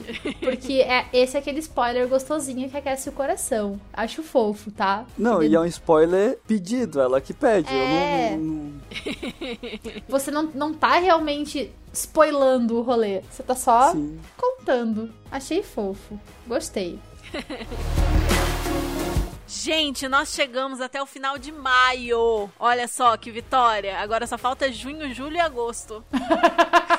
Olha Até só. dezembro a gente termina. Até dezembro a gente termina, estamos chegando. Então pode mandar mais feedback, pode mandar mais pergunta, que acho que no próximo episódio Entre Tapas e Cuidados a gente já consegue zerar as mensagens que estão aqui pra gente de, de junho, julho e agosto, hein? Quem tá ouvindo nossos episódios em ordem, ouviu o último episódio, nosso episódio 22, que foi Encontre Sua Comunidade. E uma coisa que me ajudou muito a criar essa pauta foi conversar com vocês sobre as dificuldades de vocês encontrar a comunidade, o que vocês gostariam que existisse pra auxiliar nesse processo de conhecer mais gente, de encontrar a comunidade. E vocês mandaram mensagens muito legais que, como o episódio ficou muito longo, não deu tempo de ler. Então eu queria trazer isso pra esse episódio aqui, pra já aproveitar que a gente tá falando desse tema que vocês colaboraram tanto com essa gravação pra gente e, e a gente comentar um pouco sobre essas questões que vocês trouxeram. Então vamos lá, as maiores dificuldades das pessoas pra encontrar comunidades BDSM. A primeira mensagem é do arroba Rato de Bengala. Boa noite, Ada, Kali e Hugo. Não sei se todos conseguem ler pela mesma conta. Bom, eu acho que o grande problema pra encontrar uma comunidade ou mesmo parceiros seja a desmoralização do BDSM. Pessoas que gostam de BDSM estão em todos os lugares. Porém, a sociedade traz um olhar quase que criminoso para o que sai do estipulado pela mesma, deixando qualquer um que pratique BDSM oprimido sem poder praticar ou mesmo falar sobre seus desejos. Antes de qualquer aplicativo de encontro para os fetichistas, a gente precisa acabar com o tabu que perdura na sociedade. Se esse não for o objetivo, qualquer meio de socialização ainda não terá o tanto real de pessoas que têm gosto ou mesmo curiosidade pelo BDSM. Talvez a minha opinião seja um pouco enviesada, visto que moro em Curitiba e já tenha muitos praticantes, mas para mim a principal dificuldade é falar abertamente sobre o BDSM e sem nenhum tipo de julgamento ou falsa moral. Amo vocês, por favor, nunca parem de gravar. Ah, meu Deus. Ô, amigo, sinta-se abraçado aí com distanciamento Sim. social por enquanto, mas assim, Vai lá no dia 5 se você em puder. primeiro lugar, cola anotados. E em segundo lugar, eu, por exemplo, né, eu sou uma pessoa muito pública com relação ao BDSM. E dessa forma, eu acredito que eu sendo pública e sendo uma pessoa com um, emprego, tipo, eu sou bancária, gente, que é coisa mais vanilla do que um bancário. Mas eu sendo uma pessoa com uma profissão boring e eu falo abertamente sobre isso no meu ambiente de trabalho, em todos os ambientes que eu frequento, eu acredito que eu, Kali, contribuo para dar uma desestigmatizada. E eu acho que nós, praticantes, se nós queremos que a sociedade nos aceite melhor, a gente tem que começar pela gente. Não praticar o kink shaming com os coleguinhas que têm fetiches mais tabu ou mais diferentões. Ser mais públicos até onde vai os nossos limites, até onde a gente pode com essas questões. Conversar com as pessoas como se isso fosse a coisa mais natural do mundo. Não usar do tipo, deixa eu te contar uma coisa naquela vibe de segredinho. Não, comentar abertamente como se isso fosse uma coisa mais natural do mundo, porque é. Eventualmente a gente consegue fazer uma diferença. Claro, não vão falar isso pro seu chefe evangélico, conservador, tradicional e etc. Mas os colegas de trabalho com quem vocês têm abertura para falar, por exemplo, sobre sexo, dá uma, uma inserida no, no, no assunto, assim, devagarinho. Fala na terceira pessoa, como se você estivesse contando de um amigo seu. Testa as águas, porque vocês vão ver que é muito mais fácil se vocês testarem as águas e perceberem que tem abertura. Claro, percebeu que não tem abertura, corre. Não é um lugar bom para falar sobre isso. Mas quanto mais a gente naturalizar falar sobre isso, mais natural vai ficar. É, eu acho que isso é uma coisa que eu observei muito desde que eu entrei. Eu entrei no BDSM faz 3, 4 anos, faz pouquíssimo tempo. E eu já reparei essa mudança, tanto geracional, quanto a galera que tava aqui antes, a galera que foi entrando depois. A galera mais nova, que tá entrando mais recentemente, tá cada vez mais aberta a conversar sobre, tá cada vez mais aberta a falar a respeito. Só que aí você tem que ver também quem tá em volta de você, entendeu? Curitiba pode ser um ambiente bem opressor e conservador. Dependendo das pessoas com quem você convive, realmente fica complicado de falar abertamente sobre qualquer coisa e pode dar essa impressão que só é todo mundo super preconceituoso e que não tem jeito de você romper essa barreira. Mas a verdade é que tem muita gente cabeça aberta sobre isso por aí e você podendo abrir a porta para começar a falar como a Kali falou, isso eventualmente pode ir começando a mudar. E aqui um pouco do que a Kali comentou, né? Que a pessoa vai receber com estranheza e com medo que você fala. Eu não sei vocês, mas eu tenho, eu noto os tons de voz da pessoa. Chegava, por exemplo, a notar de professor de cursinho quando a pergunta era certa ou errada pelo tom de voz. Ou quando alguém vai te dar um aviso fúnebre, você já nota nota pelo tom de voz da pessoa que vem, ó, quem é que morreu aí. E a pessoa vai notar se você está envergonhado ou não com aquilo. Então, às vezes, até aquele clássico truque do fale no espelho. mas traga essa naturalidade dentro do possível, dentro do ambiente testado e seguro para você. É claro, não vá se expor de graça ou virar motivo de chacota besteira. Eu digo porque eu tô abrindo isso, por exemplo, no curso, eu fiz uma pergunta em público sobre a questão do podcast e foi bem interessante a recepção. Né? Eu achei que eu, eu perguntei para uma mesa redonda de recrutadores o que, que, eles achavam de eu ter um podcast que falava sobre assuntos mais 18, né? Se isso devia ser comentado ou não. Todos que estavam lá comentaram que sim, que isso é um ponto a ser aberto porque mostra traço da minha personalidade e é um trabalho que eu faço e, e a pessoa enumerou vários valores que ela vê nessa ação. E que se uma empresa que não me aceita por conta disso não vai ser um ambiente confortável para mim trabalhar. Lógico, isso porque no meu caso eu sou um criador de conteúdo, é um pouco diferente do que se eu fosse só um praticante. Isso eu acho que seria mais é, discreto para mim, pelo menos no momento da entrevista de emprego. Mas. Não é um negócio que você costuma abrir numa entrevista de emprego, né? Não, mas é uma coisa bem interessante isso também, né? Porque você chega num ambiente teste e abre esse assunto, acaba sendo uma forma de você testar as águas, né? Dá para dar a dica, né, pros nossos seguidores, de repente, de falar na terceira pessoa, como se fosse de outra pessoa. Tem um brother meu que ele tá vivendo tal situação. Vocês acham que ele deveria abrir isso a público? E na verdade é você que tá perguntando para as pessoas ao seu redor sobre você. E daí você pode testar as águas assim. Se a resposta for positiva. Eu sempre acho que essas coisas de ai, tem um amigo, tem um primo, dá muito na cara que é a própria pessoa. Claro que dá, mas aí é que tá. É, é uma coisa que dá na cara, mas que se as pessoas falarem que é você, você sempre pode negar até a morte. E daí fica a sua palavra contra delas, elas não podem falar nada, porque você não assumiu. Aí você pode falar: "Nossa, cara, mas que preconceito é esse, gente? Nada a ver". E se fosse, tinha problema? Ux, credo. Saca? Você pode botar no rabo delas. Mas assim, é uma maneira discreta de testar as águas e de dar aquela dica sutil de: Oi, eu talvez não seja tão conservador quanto eu pareço para vocês. E aí, galera, vamos conversar sobre coisas mais diferentonas? Aí o arroba Dom Feroz falou algo nessa linha também: preconceito e pseudo-conservadorismo de uma parcela da sociedade. É isso Ai, que a gente falou. Preguiça, né, né gente? Vamos Sim. combinar.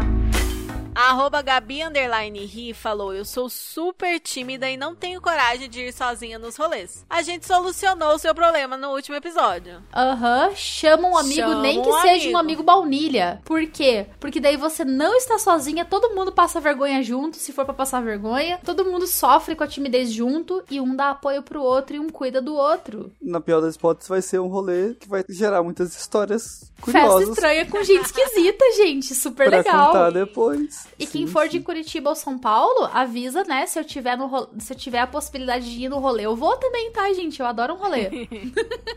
É isso. A Lil Bolise falou: encontrar pessoas que queiram uma sessão que não tenha sexo. Minha dica pra você: jogue com mulheres sérias. Ou deixe isso claro, que qualquer pessoa séria vai entender isso. Não, mas aí a dificuldade é que ela não tá conseguindo achar gente séria, né? Porque se ela quer uma sessão que não tenha sexo, ela não consegue achar, é porque todas as pessoas que ela tá conversando só querem comer ela. Sim, sim. Tipo, não quer BDSM porra nenhuma, quer comer ela. Não que no BDSM você não possa comer a pessoa, inclusive é muito bom, mas às vezes a pessoa não quer envolver sexo tradicional, né? E as pessoas que conversam com ela só querem se for assim. Eu tenho um, um parênteses, assim, pra. um- uma coisinha pra colocar, assim. Uma questão, assim, que eu, Kali, tenho, né? Que eu tô- estou vivendo uma, uma situação assim, é que às vezes o que a gente procura numa sessão, o tipo de gratificação que a gente procura é um e o da pessoa outro. Às vezes a gente tem várias coisas em comum com a pessoa, mas os tipos de gratificação são diferentes. Por exemplo, eu como top não procuro gratificação sexual. Eu como bottom procuro. E isso é uma coisa que a gente tem que ter bem claro, tem que saber se a gente quer esse tipo de gratificação. Na minha pessoa, a gratificação sexual se traduz em orgasmos. Eu vou curtir fazer várias práticas, tudo mais, mas eu quero ter os meus orgasmos ali. Eu como top, eu não faço a menor questão de ter nenhum orgasmo durante a prática. É tipo, eu até tenho ideias muito legais de cenas onde eu obtenho gratificação sexual na cena, mas é tipo, não tem nada a ver com o bottom me proporcionar essa gratificação, etc. Então eu acho que é muito importante alinhar com a pessoa com quem você vai jogar, qual é o tipo de gratificação que vocês esperam. Se é psicológica, se é sexual, etc. E todo mundo ser honesto consigo mesmo e se conhecer. Que daí a gente volta sempre, né, naquela tecla super batida, né, da, do autoconhecimento, experimentar e ir atrás e ver o que, que você gosta, o que, você não gosta, enfim. É difícil encontrar? Olha, eu particularmente não acho. Porque eu conheço muita gente que não, não procura gratificação sexual nem como top nem como bottom, né? Pessoas diferentes entre si. Mas eu sou uma pessoa que eu tô nos dois espectros ao mesmo tempo. Então, super te entendo. Sinta-se abraçada, ser humaninho. Aqui eu diria, por exemplo, é, existem várias pessoas que dominariam, assim, sem tirar a calça, pra deixar bem, bem claro, né? Assim, de, Uhum. Sem, sem grandes problemas, né? Acho que a Kali seria desse papel, que ela dominaria Total. sem tirar a calça. Total. Sim. Eu, quando eu comecei, eu achava que só faria sentido se eu gozasse. E ultimamente não, assim. Tipo, consigo fazer uma cena, uma sessão, sem nenhuma gratificação sexual como top. E é muito legal, entendeu? Se- Mesmo sem ter nenhum orgasmo. a gratificação ela vem de uma forma mais psicológica, né? Não sei. Pelo menos pra mim, quando eu tô atuando como top, tô amarrando, etc., é uma sensação sexual intensa, tipo, tem um, toda uma energia sexual, mas ela não envolve manipulação de genitais, não envolve eu tirar minha roupa. É um rolê que ele é sexual, mas é um sexual psicológico e não um sexual físico. Sim, sim. E é muito gratificante. E aqui o Gabinho underline B fala: Falta de tempo, sou só um amador, entre aspas, e nunca joguei. Então, amigo, tempo a gente resolve. Questão de ser amador, a gente vai treinando.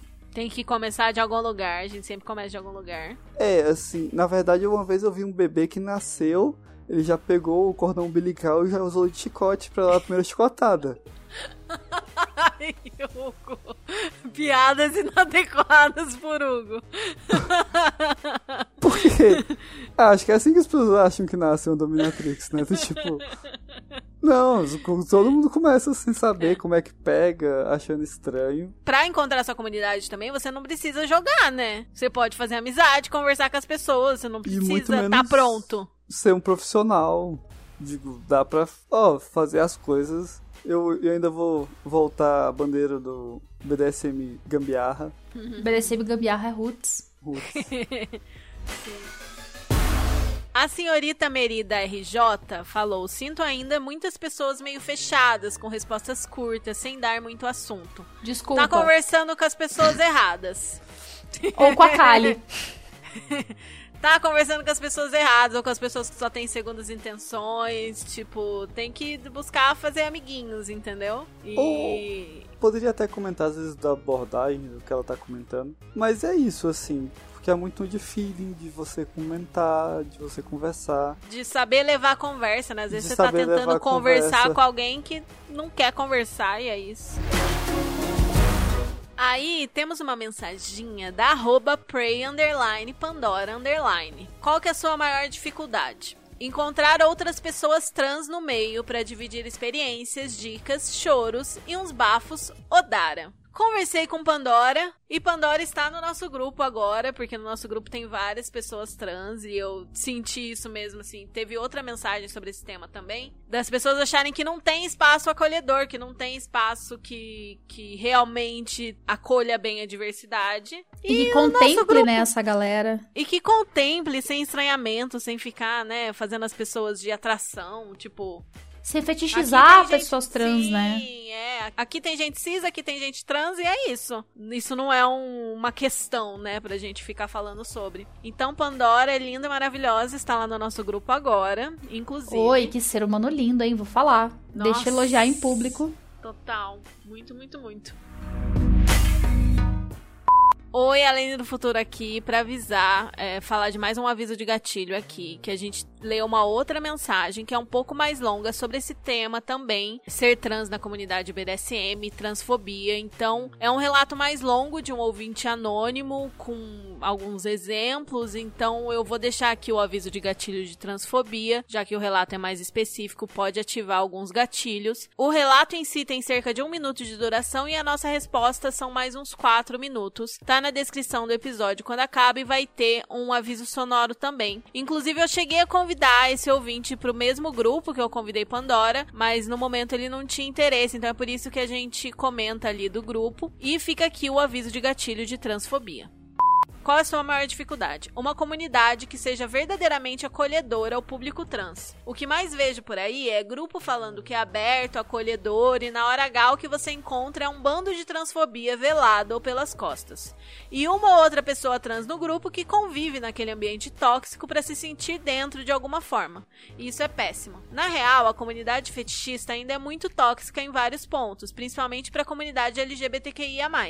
Faz tempo que não participo de festas e eventos porque não me sinto confortável de forma alguma. Não é à toa que os espaços ainda são separados. Não é por costume, é por proteção mesmo. A realidade é que o discurso de acolher o diferente no BDSM é bem bonito e interessante na teoria, agora na prática. Eu confesso que depois de tanto quebrar a cara, só acredito vendo. Tô realmente cético sobre isso existir. Já conheci grupo que se dizia diretamente espaço seguro para pessoas trans, que na real por trás, a primeira oportunidade que tinha, tirava a carta da transfobia do bolso. Mas eu torço muito para que esse espaço seguro um dia exista. Vocês têm sido um pé nessa esperança, viu? Ver vocês chegando para quebrar com essas estruturas tá sendo bom demais. Eu sinto muito que você tenha passado por isso. é, eu consigo reconhecer que realmente isso existe bastante. Tem uma grande parte da comunidade que é tóxica, sim. Mas não perca a esperança. Existem vários cantinhos acolhedores e diversificados. Espero que algum dia você possa fazer parte do nosso. Cara, ó, eu vou falar pra você, né, como pessoa gênero fluido, que é admin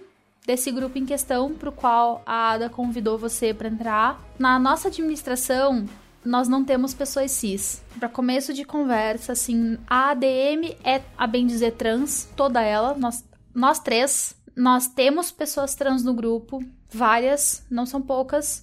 Nós temos não pessoas é um ou dois fluido. Tolkien, não. É uma galerona.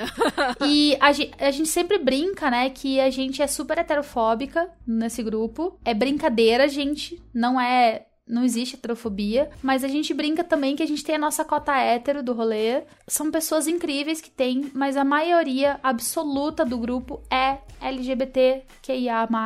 E todos os héteros que estão lá são aliados, são pessoas incríveis, né? Um E quando um, eles assim. demonstram que não são, eles são expulsos. E, cara, no primeiro indício de pessoa escrota, seja de qual gênero for, de qual orientação sexual for, de, de qualquer apresentação que seja da pessoa, né? Top, bottom, switcher, etc. Deu mole, falou merda, etc. Demonstrou qualquer tipo de preconceito escroto, a gente chama pra conversar e tira do grupo primeiro, conversa e se for o caso volta.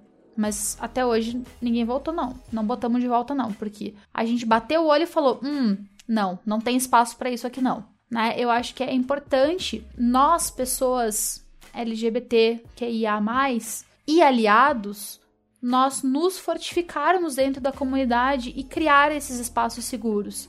Então eu acho assim, se tu não quer entrar num grupo X, começa um grupo, chama outras pessoas, faz um espaço para vocês. Eu acho muito importante que nós te- tenhamos vários espaços seguros. É, não existe só um, um bom grupo, existem vários. E se Sim. os outros grupos não tão satisfatórios pra você, começa um grupo, chama a gente, chama outras pessoas, chama quem você se sentir confortável. Não, não tem por que você deixar de fazer parte de um grupo, deixar de criar a sua comunidade, deixar de estudar em grupo, deixar de trocar ideias sobre o assunto por medo de transfobia, por medo de. ou por, sei lá, nem, não é nem medo, é receio por tá de saco cheio de, de transfobia. A gente sabe que a, a, a nossa sociedade ainda tem uma longa jornada para eliminar esses preconceitos idiotas, mas tá rolando. Eu tenho muita fé na nossa juventude, eu tenho muita fé na nossa juventude. Nossa, agora eu soei como uma pessoa de 100 anos, né, cara? Eu só tenho 34. Mas eu, real, tenho muita fé nessa galera nova, os jovens adultos, na galera de 18 mais que tá entrando na, na comunidade. Eu tenho muita fé, gente. Eu acho que logo, logo o mundo vai mostrar ser um lugar melhor. Eu entendo muito essa necessidade de que muitas pessoas veem, que ainda continua, né, de ter espaços separados.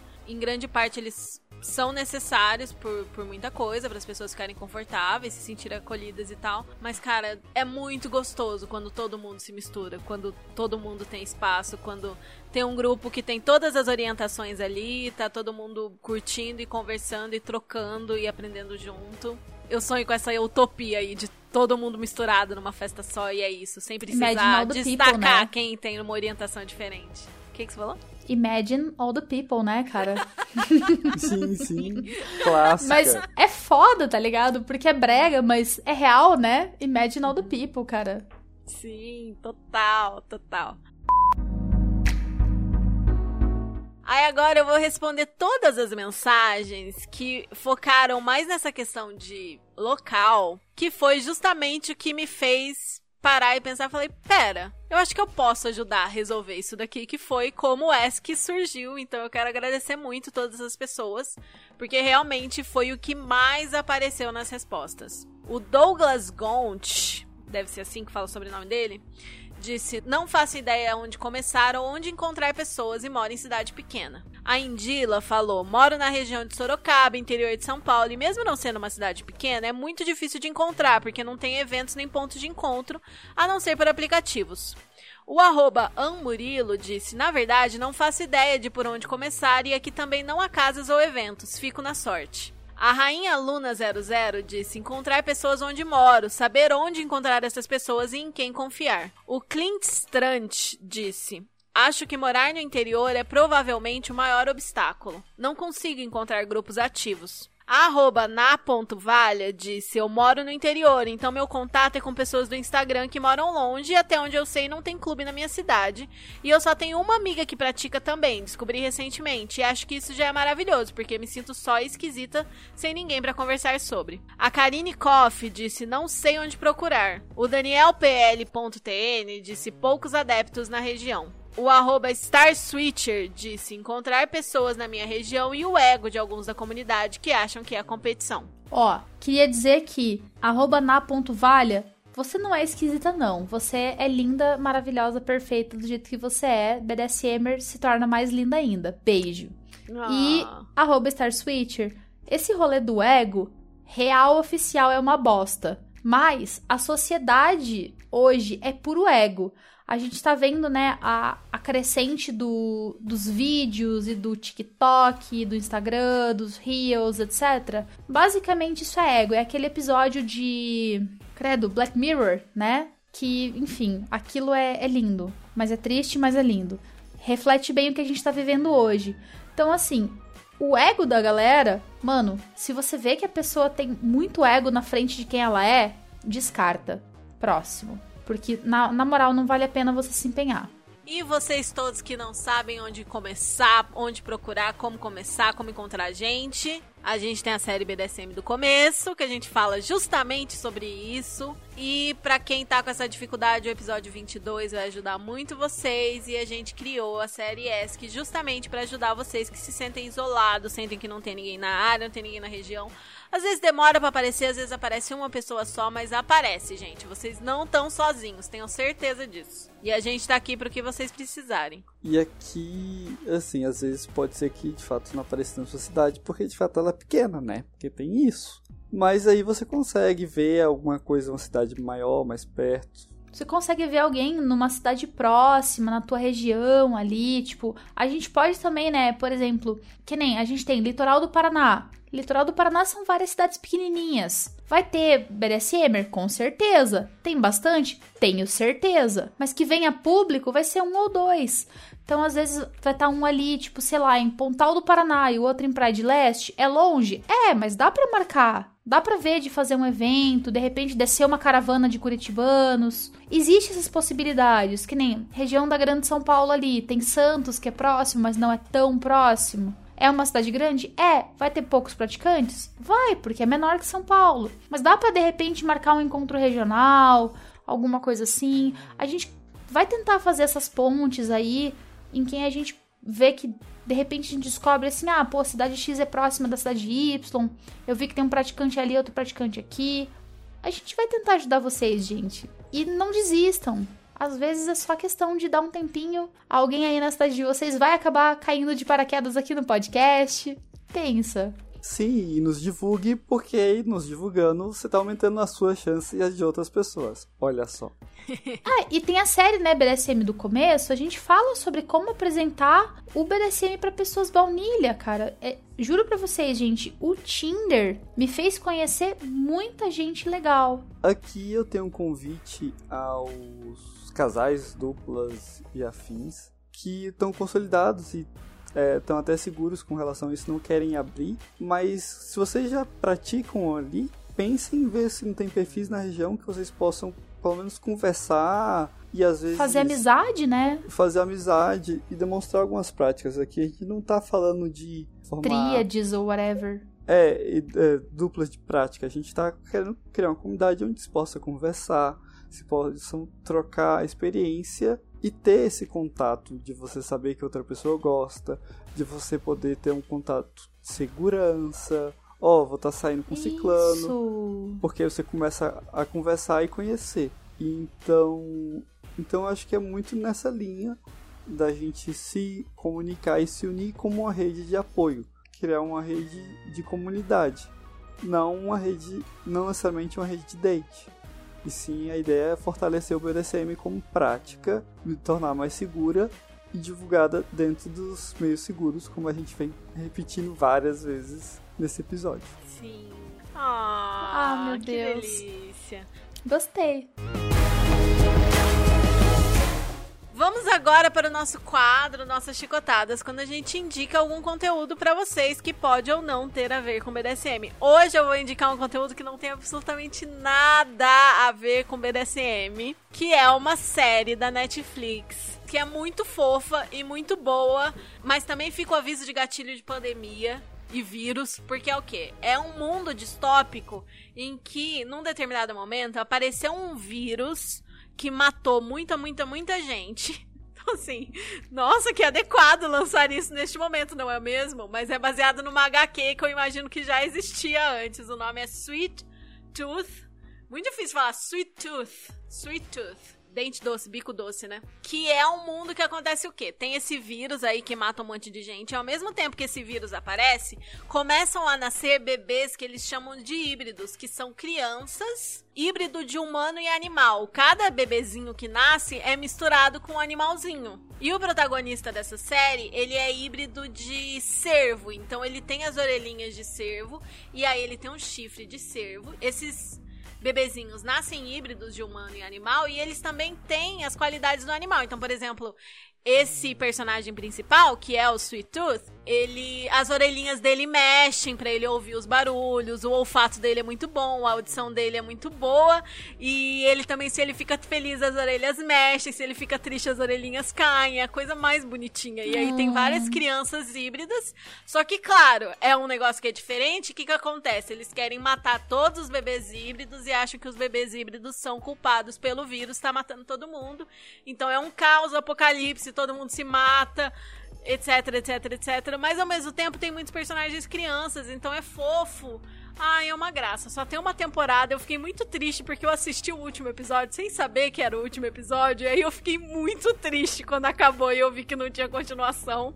Ai, mas pecado. já foi renovada. É muito fofa. Oh. Sweet Tooth na Netflix. Ah, eu vou. Eu tô, eu tô assim, eu- tô sem, sem muitas indicações ultimamente, porque eu não tive muito tempo pra consumir conteúdo desde a última gravação, porque a minha vida essa semana tá tipo uma loucura, gente, uma loucura. Mas, né, eu tô assistindo a série Van Helsing na Netflix também, e ela é de vampiros, só que é moderna, não é Van Helsing na vibe antiga que a gente tem do, dos filmes, etc medieval e tal, é bem moderna e também é um contexto de pandemia. Só que a pandemia é de vampiros. E, gente, vampiros! Ai, que delícia, né? Então, assim, eu tô assistindo e tô curtindo muito, né? Eu ainda tô na primeira temporada, tô, tipo, na metade da primeira temporada, não sei quantas tem. Mas eu tô achando super gostosa porque ela, tipo, ela tem todos aqueles conflitos de The Walking Dead, que é, tipo, é o novo zumbi, saca? Os vampiros são a nova pandemia de zumbi.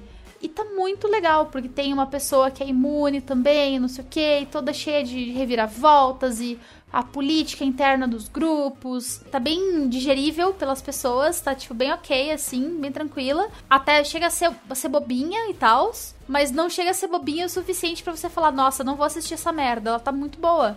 E os vampiros, eles não têm grandes é, efeitos especiais, nem nada. Eles não são, tipo, vampiro do dente grande e tudo mais. Eles são, tipo, vampiro que morde com o dente que a gente tem igual a gente tem hoje, tá ligado? Tipo, tem umas cenas que dá pra você puxar pro Blood Play, assim, pra...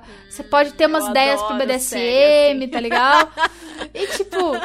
A gente tá sempre tendo ideia, né? Óbvio. É, Ah, não adianta. O BDSMer é, em sua grande maioria, um povinho criativo, vou falar. Pega inspiração de tudo, referência em tudo. Então, vendo essas questões da comunidade e principalmente aquele recado anônimo, eu convido vocês, e eu também devo fazer isso, a escolher aquela minoria que fica mais distante de você e se coloque no lugar dela. Para ajudar isso, pegue o, o, o, tipo de mídia, o tipo de arte que você mais gosta e busque sobre ela. Muito provavelmente vai ter, porque esses temas estão sendo amplamente discutidos e divulgados. No meu caso, eu noto que eu ainda sou um pouco distante com a questão trans e gosto de filmes. Então, amanhã, quando acordar, eu devo buscar um filme que traga essa perspectiva de primeira pessoa, de uma pessoa trans, para assistir no meu final de semana e assim, e assim, e tentando quebrar essa barreira comigo mesmo. E se, se imaginar no lugar da pessoa, né? Entender as questões que às vezes estão longe de você, né? Pode ser uma boa ideia, porque aí você vai. Sim, Você sim, pode entender melhor questões de um outro ponto de vista, né? Que às vezes acabam. Se a gente tem pouca convivência, às vezes fica um pouco difícil de compreender algumas questões, né? É, e eu acho que a partir do momento que você vai conversando com pessoas é, de outros grupos de, de minoria, você vai vendo o sofrimento e vai entendendo até às vezes quando você infelizmente é algoz, né? Quando você faz algum comentário que não, não deveria ser feito e entende a importância eh, daquela luta e assim ajuda de fato de forma genuína, que é só assim que a gente se comunica. Eu acho isso muito legal mesmo. Você se expor, né, ao- aos grupos das minorias pra conhecer melhor. Eu acho isso, nossa, que chicotada excelente, Hugo. Obrigado. É uma boa dica. E amanhã, quando depois que você fizer essa pesquisa, me manda a lista que eu posso te ajudar a escolher. Até tô pensando aqui quais filmes bons com personagens trans que eu conheço pra indicar. pro- Ai, tem, tem um que eu assisti que é com aquele, aquele menino que fez o. Da, da linha do Harry Potter lá, o. Que o nome do personagem principal é a Lily. Ah, o A Garota Dinamarquesa. É esse mesmo. É muito bom esse bom filme. demais. Muito bom. Nossa, chorei litros. Interessante. Chorei litros. Nossa, chorei tanto. E ma- Mas é uma história, assim, sobre um tempo, né? Tipo, Uhum. a primeira pessoa trans a fazer uma cirurgia e De tal. redesignação, tudo. Sim, sim. Então, não sei, às vezes alguma coisa mais atual, né? Com Uhum. conflitos que uma pessoa vive atualmente, seria interessante também. Também, não, com certeza. Com isso, o nosso episódio vai chegando ao fim. Conta o que você achou pra gente lá no post do Instagram. E se você tiver qualquer comentário a fazer, qualquer feedback pra gente ler no outro episódio desse daqui, você pode enviar essa mensagem pra gente. Avisar se pode falar seu nome ou não. Tem o nosso e-mail, tem o nosso Instagram, tem o nosso Curious Cat. Tem várias formas de você entrar em contato com a gente. Vai estar aí na descrição do episódio. Lembra de seguir a gente no Instagram, no Twitter, no seu agregador favorito. É, os nossos arrobas são arroba chicotadas podcast do podcast, arroba aprendiz underline bonded do Hugo, arroba Patrícia Calho UFC da Pati. E eu estou sem Instagram porque o meu Instagram caiu, ainda não tive saco pra fazer um novo. E é isso. Preguiça, né, gente? Ai, não, na Preguiça. boa, tio Zuki. Para de ser conserva aí, viu? Cansamos já. Mas ó, gente, real, ó, esse episódio, ele é uma ode aos comentários de vocês. É a gente dizendo que a gente gosta mesmo de receber feedback de vocês, tá? A gente vai responder sim, a gente demora às vezes um pouquinho, demora. Mas a gente não vai demorar mais tanto assim, não. Vocês podem ter certeza. Mas vai tentar manter, assim, um ritmo legal aí. Muito obrigada, de verdade, de do fundo do meu coração, por todos esses comentários incríveis. A gente fica realmente muito satisfeito em poder fazer alguma coisa pela comunidade, em poder estar ajudando ativamente de várias formas. E é isso, gente. Esse foi o nosso episódio de hoje e com isso nós vamos para o nosso aftercare. Qual vai ser o aftercare de vocês hoje? Eu vou arrumar a mala porque amanhã, final da tarde, eu tô indo pra São Paulo, minha terrinha número 2, né? Que eu sou curitibana, mas metade do meu coração tá lá. Oh. Oh, Hugo vai nanar, né, Hugo? Já tá quase Sim, caindo aí. Eu já estou nanando, na verdade. Você só está escutando a minha Só voz tá de corpo presente, né? A alma já tá na cama já. Já tá na cama. Vou dormir sem escovar os dentes. Não briga não, mas vou. Não tem problema não, a gente perdoa. E eu, cara, eu tô com muita fome. Eu acho que eu vou pedir uma comida bem gostosa pra eu jantar aqui assistindo alguma coisinha. Eu acho que você merece.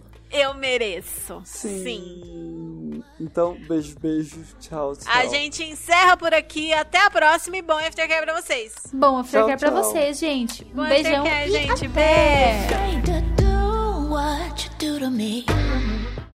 Ela pode desobedecer, Hugo? Conte-me mais sobre isso. Eu, é, então, como eu ia falando, tem. O. Hugo é complicado quando a gente joga com ele, que a gente fala assim, ai, a Kali não tá escutando pra eu falar com ela. Aí vai perder toda a graça. Kali! Meu Deus, ela tá muito mijona hoje. Que perde toda a graça, né? Pra quem que eu vou fazer a piada se ela não tá me ouvindo? E esse tipo de coisa. E a Kali levantou bem na hora que eu ia fazer uma piada com ela e aí ela não Nossa. tava mais escutando. e aí acaba, perdi todo o timing de zoar a cara do Hugo. Droga. Que bom. É, desculpa, é que eu precisei muito ir no banheiro, gente. Foi tipo. De repente bateu aquele desespero e não deu tempo de segurar. Não ia ser legal fazer um Golden Shower aqui. Nossa, pior que Não eu nem lembro o que, que o Hugo tinha falado. Ai, Kali, que saco! Ai, desculpa. Quer que eu repita a fala? Por favor. Por favor, se você lembrar. Tem aqui a Lil Bolise. Ela falou: encontrar pessoas, ela ou ele, ou ele, não sei. Ela, acho que é ela. Enfim, esta pessoa chamada Lil Bolise, arroba Lil Bolise, falou: Kali? encontrar pessoas que queiram uma sessão Eita, caps lock travou. que não Kali. tenha sexo. Ué, Eita, Jesus, só falta. meu Só falta. Espero Skype que seja morreu. só a internet. Deixa eu avisar. Nossa, E bem na hora que ela tava lendo. Machucou, amiga? Então, né, capotei aqui, Jesus Cristo. Meu Skype fechou total aqui, me abandonou. A gravação não parou? A gravação não, a continuou? gravação continua perfeita. A minha pergunta é: vocês falaram sobre o que é sexo pra você? Eu falei sexo tradicional. Defina sexo, né? Tipo, É. mas enfim. então vamos de aftercare. Qual aí vai o seu, seu aftercare que hoje O está Hugo o já tá, o Hugo já tá dormindo já, né? Eu estou Ai, no- você já tomou o remédio. Você tá tentando conversar. É verdade, É. ele mostrou aquela hora o remédio. né? Tadinho.